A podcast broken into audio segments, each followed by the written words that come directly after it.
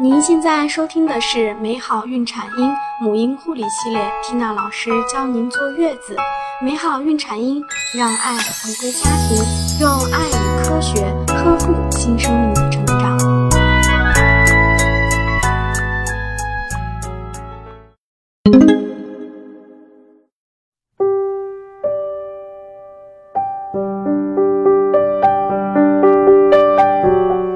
大家好，我是缇娜。有很多宝妈可能会好奇，对于酸甜苦辣这几种味道，小宝宝究竟最先感知的是哪一种？是甜还是苦呢？有的宝妈可能会说，宝宝一出生先喝到的乳汁是甜的，所以他应该是从甜味开始逐渐感知的。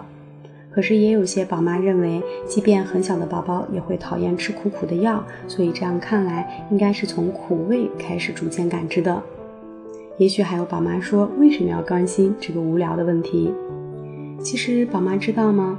了解了小宝宝的味觉发展，宝妈就会更加清楚宝宝的辅食该怎么做，明白鲜榨的果汁不该给宝宝喝，也知道成人用筷子蘸上菜汁这种做法原来是不妥的。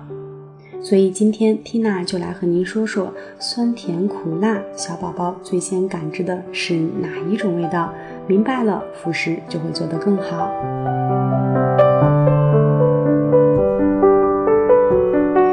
目前的研究表明呢，人类可以感知五种基本味道，分别是甜、苦、酸、咸、鲜。这些味道是通过人口腔内的味蕾被感觉到的。那么好奇的宝妈发现没有？五种基本味道中并不包括我们常见的辣味，这是为什么呢？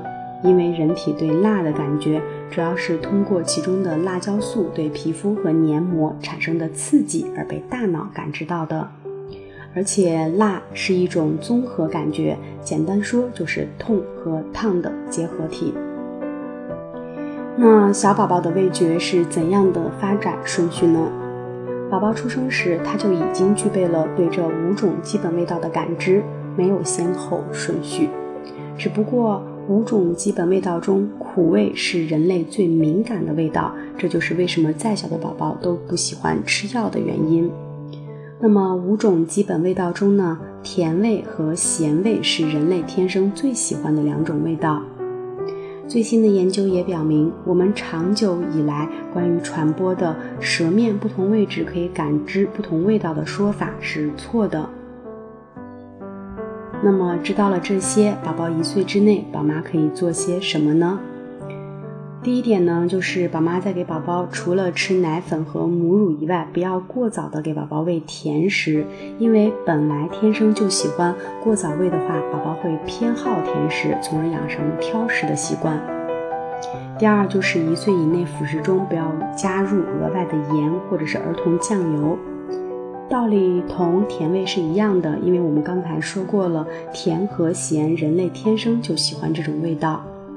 过早加盐呢，先不提及钠的问题，主要是不利于宝宝养成以后清淡饮食的一个习惯。二，摄入过多的盐，成人后高血压的风险也会增加。那么给宝宝添加辅食的时候，尽量不要选择鲜榨的果汁。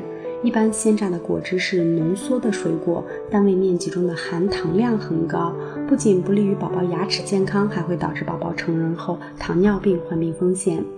果泥其实是一个不错的选择，因为其中还含有膳食纤维，能刺激宝宝的肠道，帮助肠蠕动，来缓解便秘症状。我们在最初添加辅食的时候，不要加入其他的调料。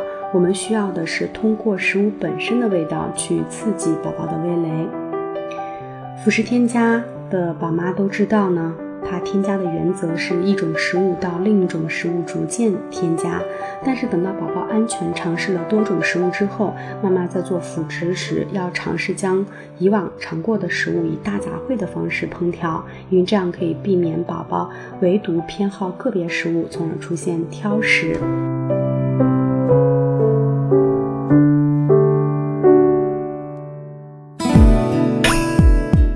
更多精彩内容，请关注微信公众号“美好孕产音”，知识分享、交流互动、在线答疑。我和其他宝妈期待您的加入哦。